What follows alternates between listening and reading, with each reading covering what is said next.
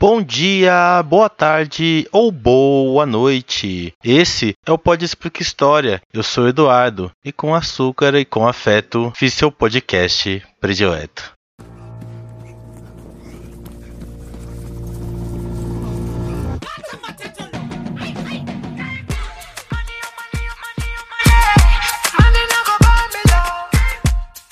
Tem e vindas, e nessa mesma que estamos tratando os caminhos da vice. Esse episódio acaba por ser tributário do anterior, então se você não ouviu o passado, dá um pulo lá e escuta, viu? Vai valer a pena para entender o que está rolando, né? Estamos a falar intensamente sobre a sede de sangue e a sede por dinheiro. Sim, Doçura e Amargor revolvem a história dessa empresa. Eu até falei que a Companhia das Índias era um megazord burguês e meio que a gente está fazendo o caminho da burguesia europeia desse período. Como eu disse antes, follow the money e meio que isso que estamos fazendo.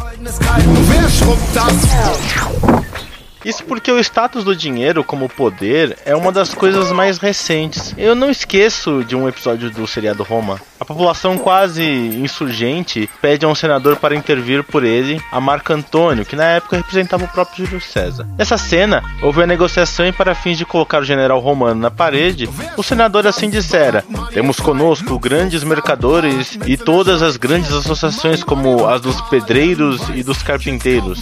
Quando o próprio Marco Antônio com desdém responde: Pois com esses daí você quer fazer o quê? Fazer uma festa? Tal diálogo provavelmente nunca existiu. O seriado, embora baseado em fatos reais, ele em si não é a realidade, mas é um bom ponto para demonstrar o que estou dizendo. O verdadeiro poder a ser reconhecido para a época era o da arma, o da coação por meio da força. E o dinheiro, ainda assim, era incapaz de dar isso, pelo menos do ponto de vista mais completo. E como disseram anteriormente, o preço sim é capaz disso. E é por isso mesmo que o medievo renascentista vai dar tanta importância ao comércio. Existe uma visão liberal que diz que existiu um momento histórico sui generis chamado mercantilista. Tal tese é simplesmente absurda e já foi desmentida por vários historiadores. Nos anos 80 se diz inclusive de capitalismo de cunhos mercantis e que este foi o impulsionador da expansão do capitalismo. E aí entramos em um ponto de celema interessante. Embora hoje sabemos que aquilo que te ensina na escola chamado mercantilismo é meramente uma ficção calcada na baixa observação histórica e por muitas vezes na manipulação pura e simples da mesma, não podemos perder de vista que dali existiu de fato o enfoque do comércio como um fator econômico. Mas veja bem, daí você falar que é um capitalismo é de uma simplificação absurda. Não dá para dizer que o simples comércio é capitalismo, porque aí qualquer coisa é capitalismo. Talvez eu faça um outro episódio tratando especificamente sobre capitalismo. Comenta lá no Twitter ou no Instagram se vocês querem um episódio especificamente sobre isso, e aí eu faço. Thank you.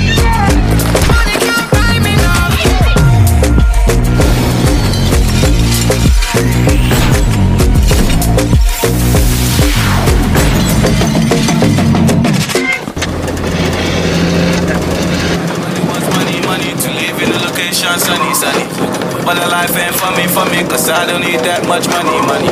See the thing about money, money is too nice to get it, everybody wants it. But the life just ain't for me, cause the best things in life are free. Hello, hello, everybody wants money, money to live in a location, sunny, sunny. But the life ain't for me, for me, cause I don't need that much money, money. See the thing about money, money is too nice to get it, everybody wants it.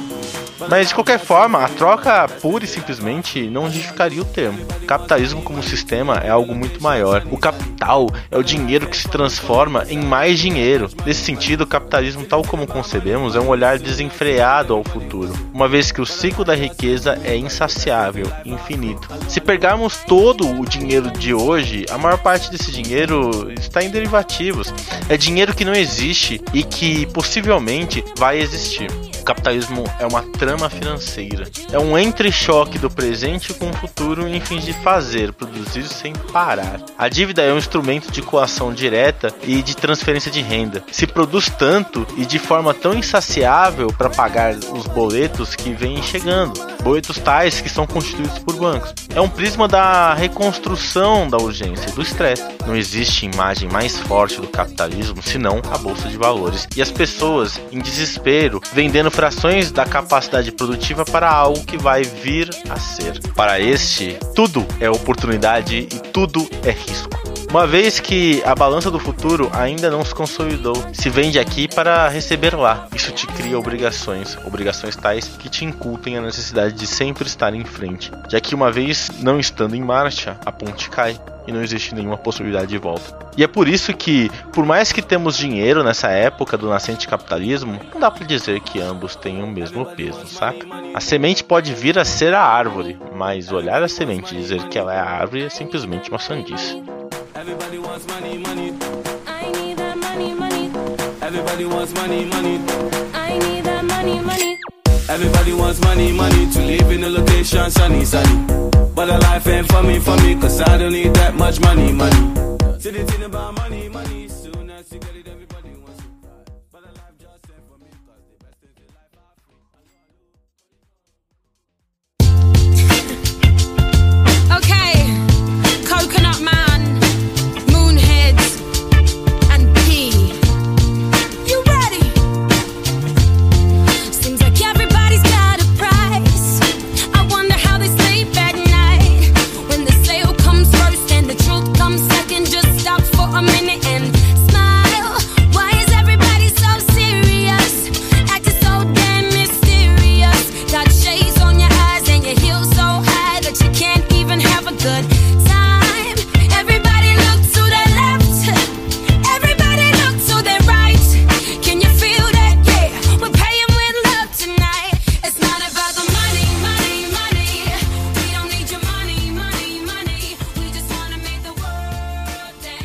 passar do tempo, os comerciantes foram percebendo que se organizarem em agremiações ou guildas era de fundamental importância para se fazer soar seus interesses mercadológicos. Se tensionavam consolidar a economia como um poder em si. E vamos lá, economia vem da palavra grega oikos e nomos, que numa tradição livre seria regras da casa. De modo geral, oikonomos seria a gestão dos recursos produtivos da casa. Com o advento do absolutismo e a concentração de poder real em um estado patrimonial, a casa do rei era o reino inteiro e oikonomos tornou essa coisa aterrorizantemente grande, né? A economia. Isso é um fator interessante. Os burgueses queriam para si um poder que nem eles sabiam nomear, já que estamos falando de uma época pré-absolutismo. E se você ficou curioso sobre o absolutismo, na série de Revolução Francesa falamos bastante sobre essa ideia de estado patrimonial grande. Mas o que, em suma, quero sustentar é que parte fundamental da burguesia queria só tranquilidade em seus negócios e queria influenciar diretamente os ditames políticos, se utilizando de sucessivos expedientes que mexiam diretamente com a produção. E aí que entramos na definição moderna de economia: análise da distribuição e consumo de bens e serviços. Hoje nós sabemos o poder que isso tem, mas sem nem ao menos ter a palavra economia, você imaginaria que talvez eles não conheceriam bem esse poder das coisas. Bom, de certa forma, a Terra funcionava como fábrica hoje. E eu vou explicar melhor. Ela é o epicentro da produção. Com a Terra, eu consigo criar o gado para retirar o couro, a comida e o leite. Com a Terra, eu arranco a madeira, que eu produzo as ferramentas, os andaimes e as construções. Com a Terra, eu arranco a pedra para fazer os castelos, moinhos, aquedutos e obras públicas. Com a Terra, eu pego o minério necessário para a produção do ferro e do aço. Em suma, tudo advinha da Terra. O seu controle significava controlar a base produtiva. Com terra se podiam pagar soldados e distribuir mais terras para outras pessoas, e essas outras pessoas seriam leais a quem a distribuíam. Se você quiser elencar a riqueza no contexto medieval, você vai elencar a terra. E é por isso que o seu acesso não era facilitado não. Uma vez que você teria poder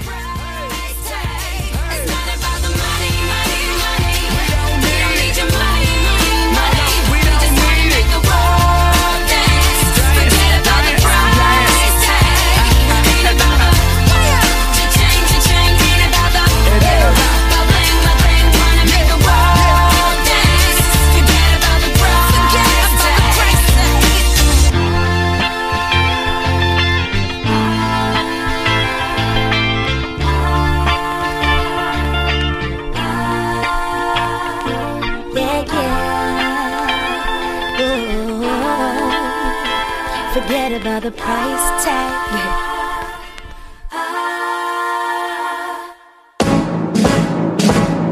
The French are glad to die for love. They delight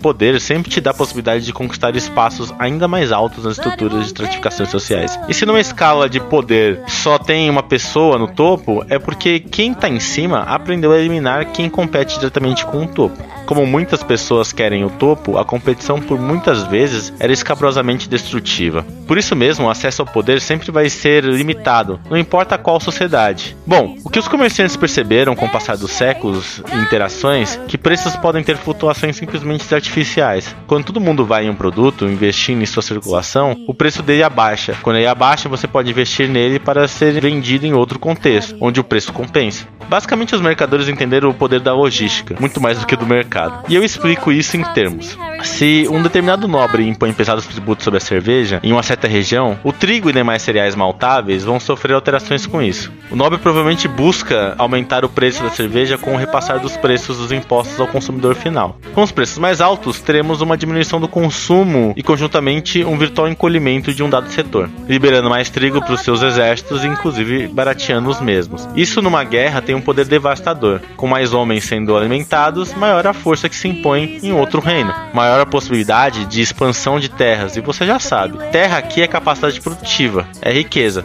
Nesse contexto, os mercadores perdem e a nobreza ganha. Bom, quem vende o trigo para o senhor nobre? Com trigo barato nesse contexto, o burguês pode simplesmente colocar o mesmo nos seus barcos e despachar para um lugar onde o trigo é mais valioso. Aí ele compra na baixa e vende na alta, desabastecendo o mercado de trigo local e obrigando o senhor a importar trigo para custear sua guerra. Perfeito, não é? Mas o senhor nobre, vendo isso acontecer, pode fechar as fronteiras, mas com isso ele vai incentivar o contrabando. O que ele pode fazer também é usar seu próprio exército para roubar os estoques da guilda. Num primeiro momento, isso daria muito certo. Ele tem o poder das armas, mas sei lá, e se as guildas se defenderem? Time rolls on and youth is gone, and you can't straighten up when you bend. With stiff back or stiff knees, you stand straight at Tiffany's.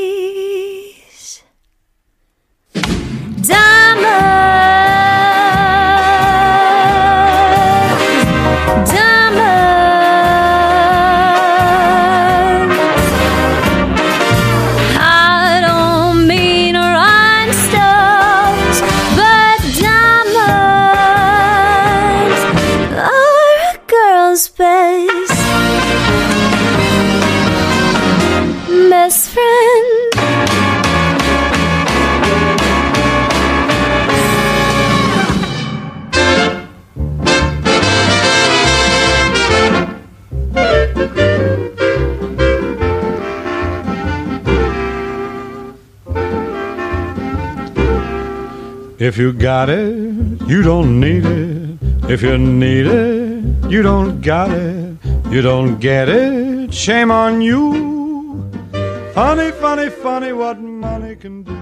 Bom, começamos com um princípio. O que eu fiz no bloco passado foi nada mais, nada menos do que pensar conceitualmente como a solidariedade se constitui. E muitas pessoas acabam achando estranho eu falar de história, sem ao menos dizer da história em si. Mas, venhamos e convenhamos, existe na narrativa histórica um apreço intenso e maravilhoso que, por muitas vezes, poderíamos encará-los como uma historinha, igual naqueles livros de ficção. Mas meio que sinto lhe dizer que a narrativa se ampara em recortes e ela em si não é toda a história. Na real mesmo, se a gente se prender à narrativa clássica, tal qual foi sempre contado, cairíamos em algo que nós historiadores chamamos de historicismo, ou historismo, o que basicamente é resumir a história aos supostos fatos tal como ocorreram, ditar a história dos ditos grandes homens. E nesses termos, você já deve ter imaginado a história de um bando de homem branco e poderoso. Claro, existem pessoas que estão em postos chaves e a sua presença se singulariza. Vou tomar como exemplo a princesa Isabel, que assinou a Lei Áurea. Ela, em sua figura de autoridade, concentra na própria personificação de um indivíduo disposto de poder. Mas poder não se tem,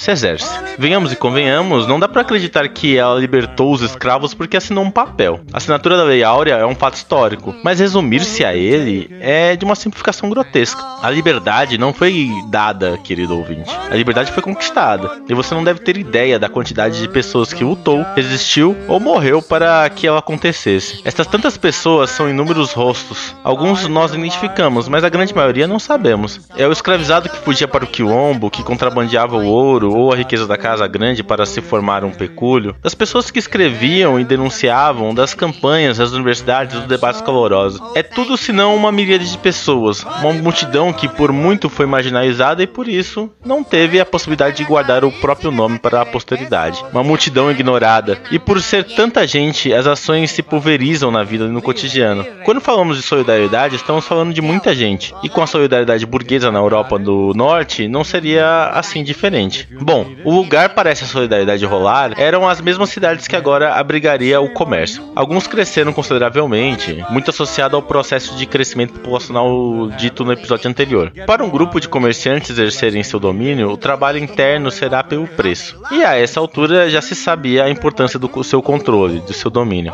A ideia do controle do preço se dá pelo monopólio. Qualquer busca de controlar preços vai advir daí. Mas no caso, o monopólio tem que ser do produto certo, pelo menos nessa situação.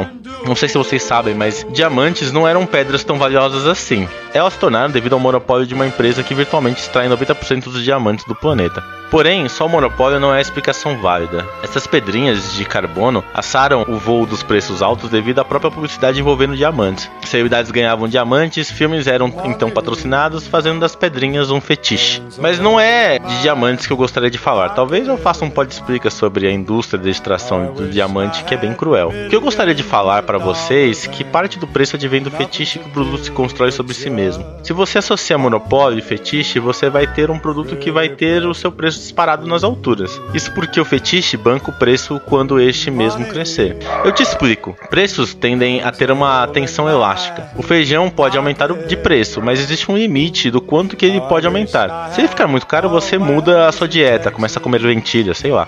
Existe um ponto que qualquer pessoa vai pensar: isso não vale tanto. Isso é um dos motivos que, mesmo alguém tendo monopólio sobre a produção de feijão, esse mesmo alguém não pode colocar 10 mil reais a saca.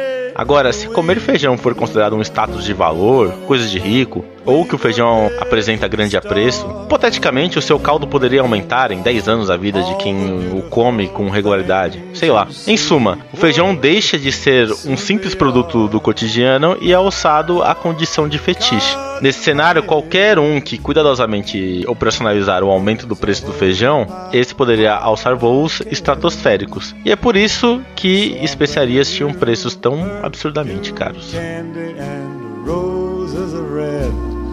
and wishing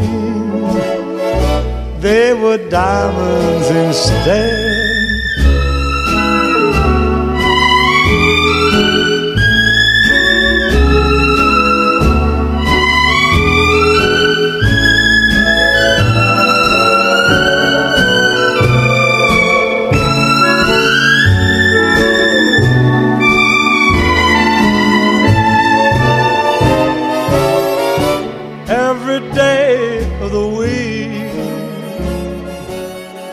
We kind of visit the store. All the beautiful things you seek would soon be yours. Money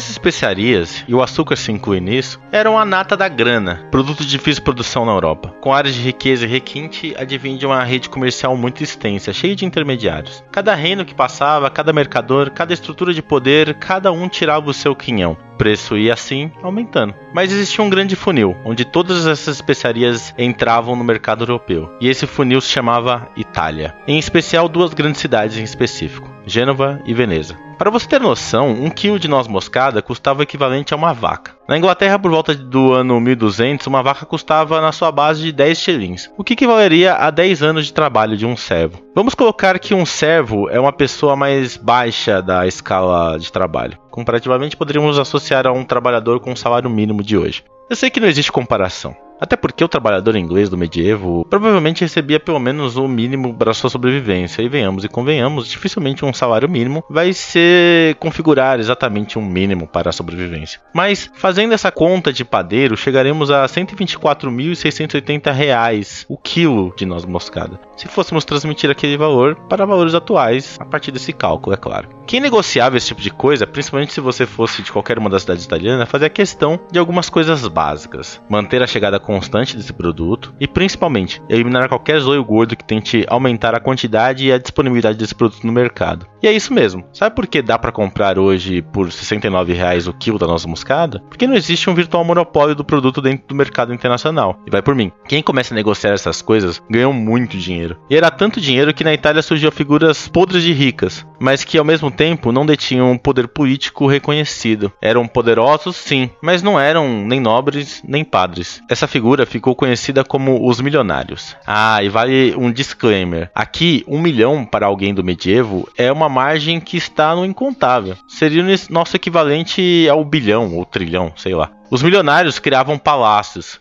financiavam as artes porque queriam parecer um lugar ao sol no esquema de poder. Em Portugal, essas figuras eram conhecidas como pessoas de grossa aventura, e muitas dessas pessoas emprestavam quantidades vultuosas de dinheiro para patrocínio de ações que expandiriam ainda mais as suas redes mercantis, garantindo ainda mais controle e mais lucro. Dos milionários italianos partimos para cima, as redes comerciais de Viena, Frankfurt e Bruges, que se beneficiavam desse caminho direto aos italianos. A grana era alta, e tão logo as informações chegaram às redes mercantis do norte. Foi na busca do monopólio de uma cadeia de produção essencial que as cidades do norte viram um potencial enorme para entrar nessa esfera mercantil de contornos continentais. A cidade de Lübeck estava de frente a Gotland, um dos pontos de maior produção do bacalhau. Tem básico da imitação do Báltico. O bacalhau em si era um produto cuja forma de consumo nas regiões alemãs era feita salgada. E aí entramos num ponto interessante. Alguns dos estuários alemães era perfeito para a produção de sal. Os mercadores de Westfália e Saxônia não tinham um produto como a pimenta, mas tinham em suas mãos o sal para o bacalhau norueguês. Relativamente, se os comerciantes alemães se unissem aos noruegueses, esses teriam o virtual monopólio da produção de um item alimentar essencial. Logicamente que uma guilda foi formada, também conhecido como Hansa. Mas essa Hansa não era como as redes comerciais italianas. Para o sucesso dela, ela precisava se transbordar e fazer da união de cidades um ente único.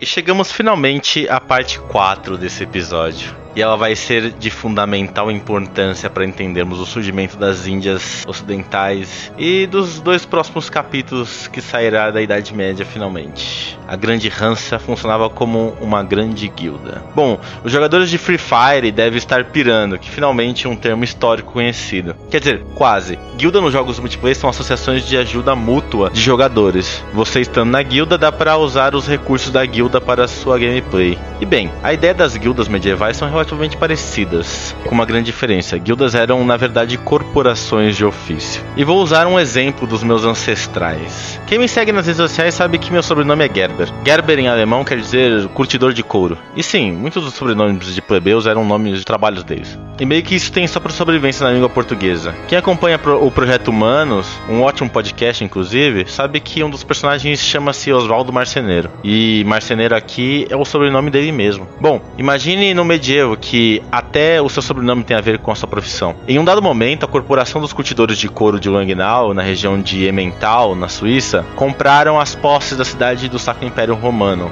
Isso ocorreu em 1500 e para se fundamentar isso, os Gebers de Langnau alçaram ao poder político, inclusive ostentando uma carta de liberdade de suas atividades, mas principalmente tornando uma espécie de nobreza da cidade. É estranho isso, mas dependendo da corporação, ela poderia ficar riquíssima ou alçar direitos. As corporações de ofício gozavam de monopólios coletivos da produção e distribuição de mercadorias. O mais interessante é que no caso das corporações do norte, as tais Hansas, elas alçaram um modelo que ia para além das cidades. Como dito anteriormente, pois ela era uma corporação cujo ofício era a mercância. Na verdade, existe uma associação entre produção produção e distribuição. Diferentemente dos mercadores italianos que vão tomar o Estado para si, formando plutocracias poderosas como as de Veneza, as Hansas vão se formalizar em uma liga de cidades, a tal Liga Hanseática. Nela vai se associar produção e comércio. O monopólio do bacalhau salgado vai ser só o começo. Depois da invasão e saque de Constantinopla pelos venezianos e a posterior presença italiana na Crimeia e Azov,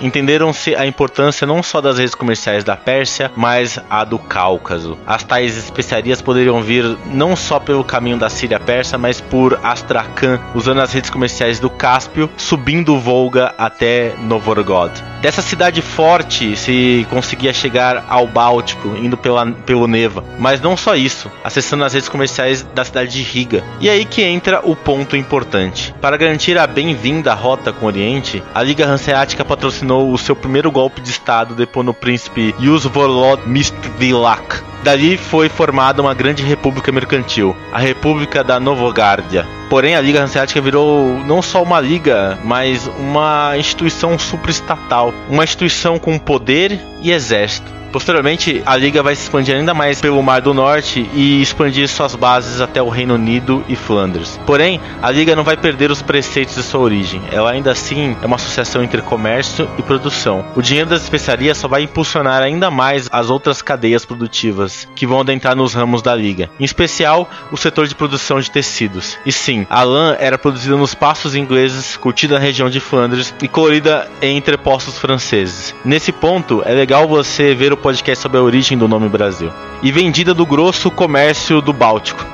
O setor gerou tanta riqueza que tão logo os estados da região começavam a disputar pela hegemonia da região. Inúmeros capítulos da Guerra de 100 Anos têm a ver com essas disputas comerciais da região de Flandres. É interessante como o comércio interconectou regiões longínquas. Os portugueses, com suas novas técnicas de navegação, extraíam grandes quantidades de bacalhau do Atlântico Norte. Antes de querer competir com a nação nascente, a Liga se associou a ela e surge uma das parcerias comerciais mais importantes do período. A dependência portuguesa da Liga era tão intensa que moldou a alimentação portuguesa. Ou você acha que bacalhau salgado é uma coisa típica portuguesa desde sempre?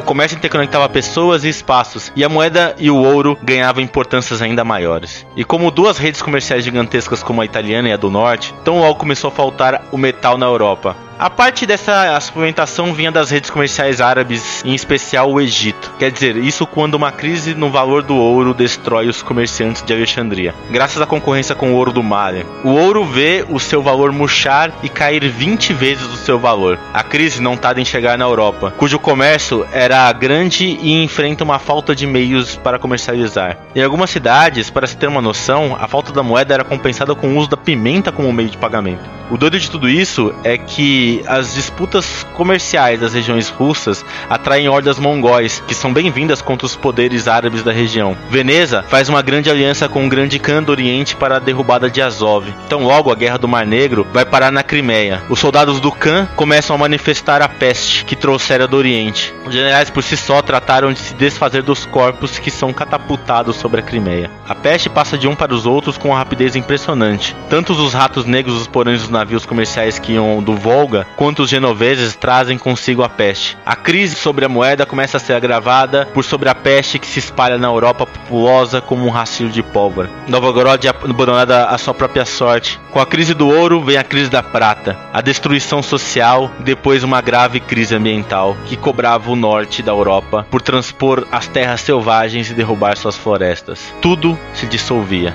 Guerras estouravam e a Liga perdia a sua condição de poder que um dia demonstrou.